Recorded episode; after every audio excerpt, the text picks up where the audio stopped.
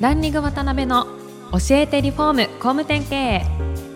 この番組はリフォーム工務店業界に特化した経営コンサルティング事業を手掛ける株式会社ランリングの代表渡辺翔一が住宅業界の経営者や幹部の方を毎回ゲストにお招きし業界のさまざまなことについてお聞きしていく番組です。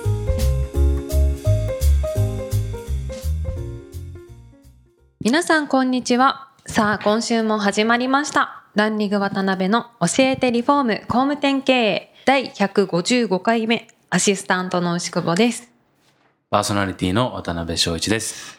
今週もよろしくお願いしよますろしくお願いします。どうしても小倉さんがニヤニヤしてるんで、どの口がパーソナリティ言うとんや、言うて。今週もよろしくお願いします。よろしくお願いします。2話目はですね、独立されてからのお話から、はい、い、ろいろお聞きできたらなと思ってますので、よろしくお願いします。お願いします。で、その大手さんを5年間働かれて、独立を地元でされたっていうことなんですけども、はい。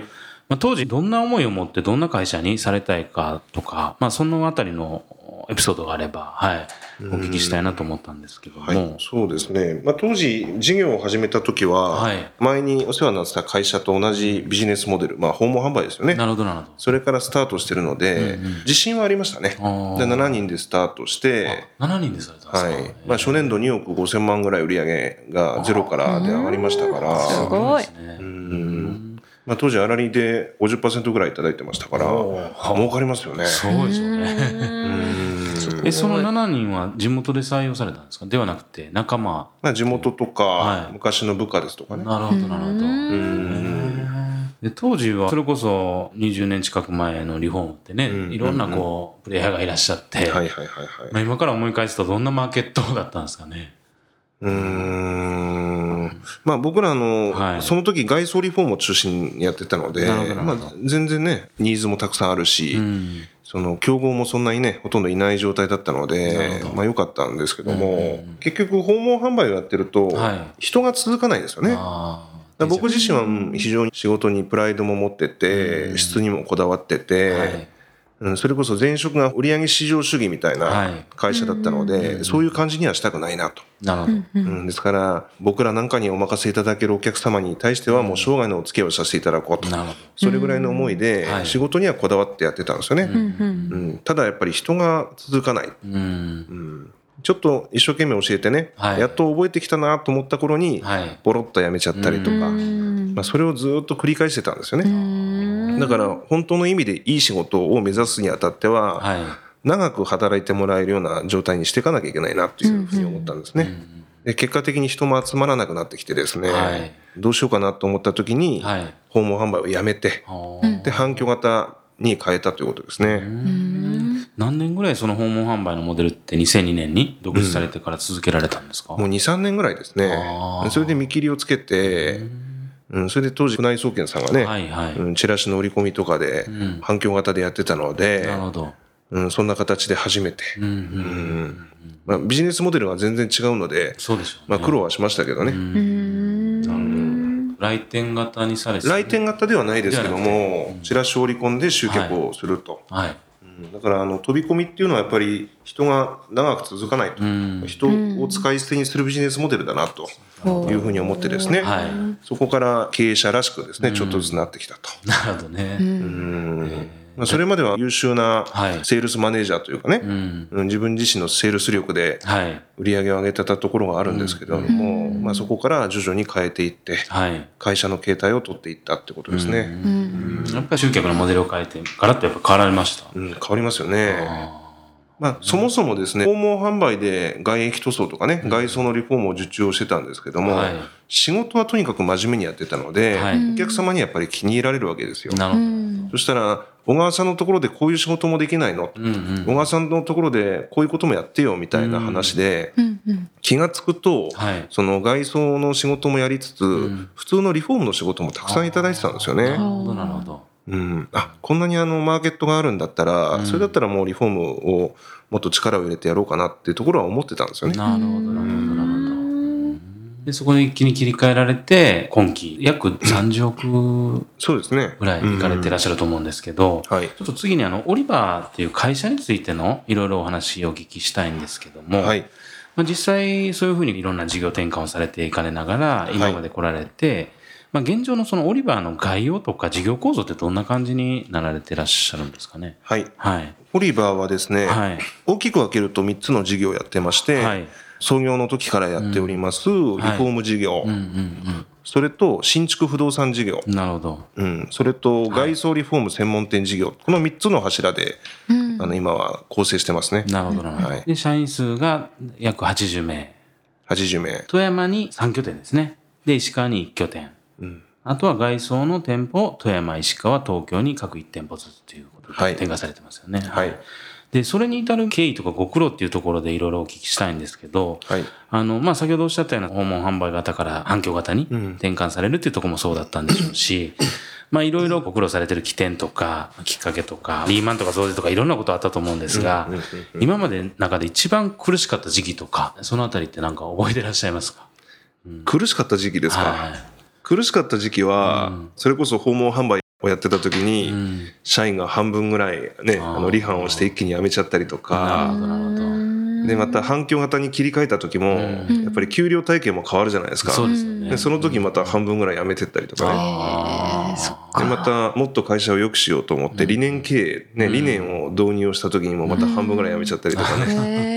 へえそううん結構血流されてるんですね、そういう意味でいくまあと。血を流すというか、うんやっぱり会社の成長についてこれない人はやっぱりね、どうしてもうんあのお別れをすることもあるということでしょうね。なるほどね。まあ経営者としての私の成長もそうですし、うん会社の成長、うんね、そそこに合わせてですね、会社自体が変わってきてるんだと思いますけどね。なるほどね。で実際そういうしんどかった時期とかも大変やった時期って、それぞれ乗り越え方違うと思うんですけど、いつもそういう時にこうなんか心がけてることとか、乗り越え方のポイントみたいなんてなんか小川さんなりにあるんですか？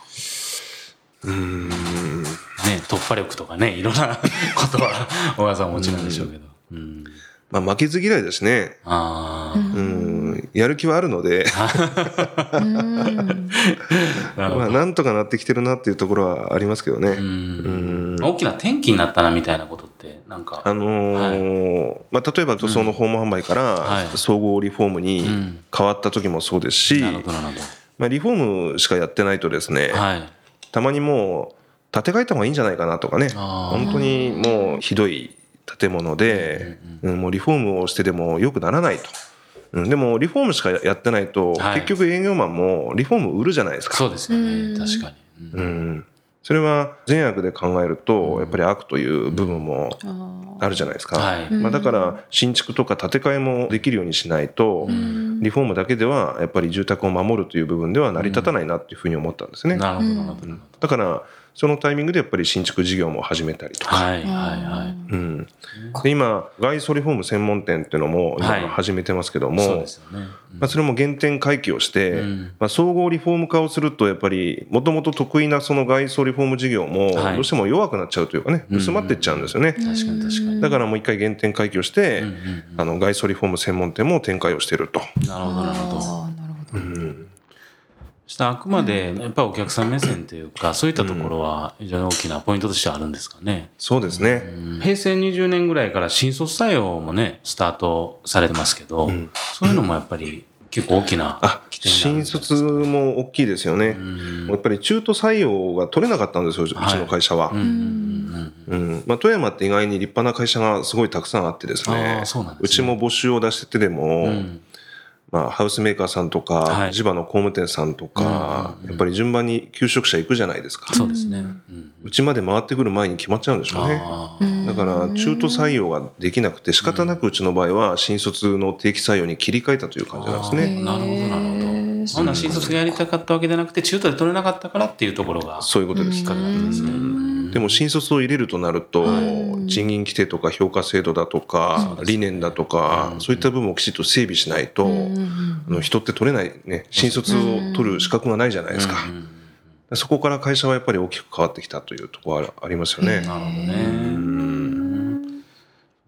ん。まあ多分、あの、初めてのね、会社さん、新卒にとって会社さんなんでね、こっちも中途半端な気持ちじゃね、うん。受け入れられないってところもありますもんね。そうですよね。うん。でも新卒のメンバーはね、今管理職としはいてどんどん出てきてますしね。うん。結果的には良かったっていうことですよね。ね。良かったですよね。うん次回以降ですね、その集客とか営業とか細かい部分の戦術的なところはお聞きいろいろしたいなと思うんですけど、30億になられた上で、オリバーさんとして打ち出されてた強みとか、事業戦略の部分っていうのは、どういったところになるんですかね。うん。はい。やっぱり建築とかリフォームってのは、はい。人の数が勝負じゃないですか、はい。労働集約型のビジネスですし、確かに。うん、ですから営業マンが何人いるのか、その掛け算でしかないと思うんですよね、なるほど。うん。まあ、そういった意味でうちの場合は組織を今まで作ってこれた。はい。ね人が定着をしてですね、そあの成長できるというそういう状態を作ってこれたのが一番じゃないかなと思いますね。なるほど、なるほど。まあ、最近すごいその人の業界的に人の定着とか採用って悩まれてる会社さん多いんですけど、定着する会社にするために何が一番大切なんですか、うん。まあ、それ今でもはい。ねまあ、あの悩ましいというかですね、いろいろ試行錯誤はしてますけれども、やっぱり負荷が大きすぎると人って長く続かないじゃないですか。もちろん、ある程度の負荷がないと人って育たないんですけども、人を犠牲にして売り上げを上げるとか、過剰な負荷をかけて、なんとかあの利益を上げるみたいな経営ですと、やっぱり続かないと思ってるんですね。なるほど、なるほど。うん、でそういった意味では、モチベーションを高めるとか、もっとやれ、もっとやれ的な、はい。そういったことはしないでですね、はい。意外にね、今、うちぬるいんですよ、そういう意味では。そしたらで、まあその方ができる範囲であったりとか、キャパの中で、あいいパフォーマンスを上げてくれっていう感じなんですか方針的に、うん。あの例えば営業管理が厳しくて、はい。バンバンやらされるみたいな状態じゃなくて、はい。緩い状態の中で、ある程度これぐらいはできましたみたいな形でもしっかり利益の出るという会社が一番強いと思いません、なるほどなるほどなるほど確かに、うん、どんどん人参ぶら下げて、決差たいて絞るような経営っていうのはやっぱり良くないと思ってて、確かにまあそれは昔ねそういう時期もあったし、はい。僕もそういうところで育ってきたんですけども、それって長く安心して仕事に従事できないよねっていうところですよね。確かに確かに、そのためには緩くてでも売り上げも上がるし利益が上がるための仕組みとか、まあ、もちろん商品とかね、はい。うん、あと生産性が高いとかってことは求められるじゃないですか。意外ですね そうですか？意外っていうかまあ多分そういうことは考えられていらっしゃるんだろうなって思うんですけど、そもそもがね小川さんのその得意分野というかねこう行くぞっていう感じでね 引っ張られるところのイメージが非常に強かったんで、まあ、ただ導入期だとか、はい。起業して数年っていうのはそういう気持ちがないとまず無理だったでしょうね。ですよね。うん。確かに。でもそずっとそれで行くのもやっぱりね、社員も辛いし、そうですね。確かにうん。そういう意味ではあの経営のあり方を僕なりに進化してるんじゃないかなとは思いますけどね。2回目の最後にそういうふうに順調に伸びられていらっしゃる小川さんなんですけどこの企業理念の部分とか事業展開でここだけはちょっと外せないなとか、まあ、そういうこう大事にされてる部分ってどのあたりになるんですかね？大事にしてるところはそうですね。まず一つやっぱり誠実であれということですよね。先ほどもおっしゃってましたよね。はいそこが一番の肝っていうことですよね、うん、はい。誠実であったりとか、あの真面目、はい。うん、やっぱり地域に密着をしてお客様と長くお付き合いをしていかなきゃいけないので、うん、クレームからってやっぱり逃げれないですよね。確かに。うん、でうちの会社はもう100%クレームは全部対応するとはいいうような誠実な対応、うんうん。うん。まあ、それともう一つは僕の言い方で言うと裏切らない経営って言ってるんですけども、うん、やっぱり建築の仕事って協力業者とかはい。外注先が大事じゃないですか。確かにうん、いかに技術の高くていい人たちをたくさん束ねられるかというところで、はい。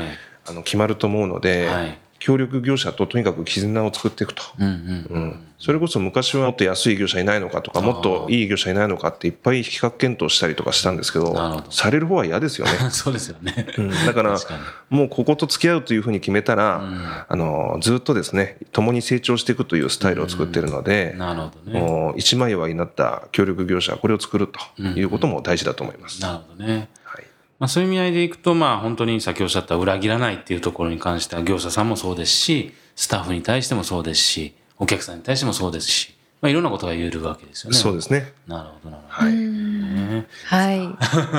いやーなんかいろんな失敗とかも繰り返しながら今の事業構造になったんだっていうのが、なるほどなるほどっていう感じでした。はい。はい、ということで、はい。そろそろお時間が来てしまいました。次回も小川社長にご出演いただきます。本日はありがとうございました。ありがとうございました。ありがとうございました。今回もランリング渡辺の教えてリフォーム工務店経営をお聞きいただきありがとうございました。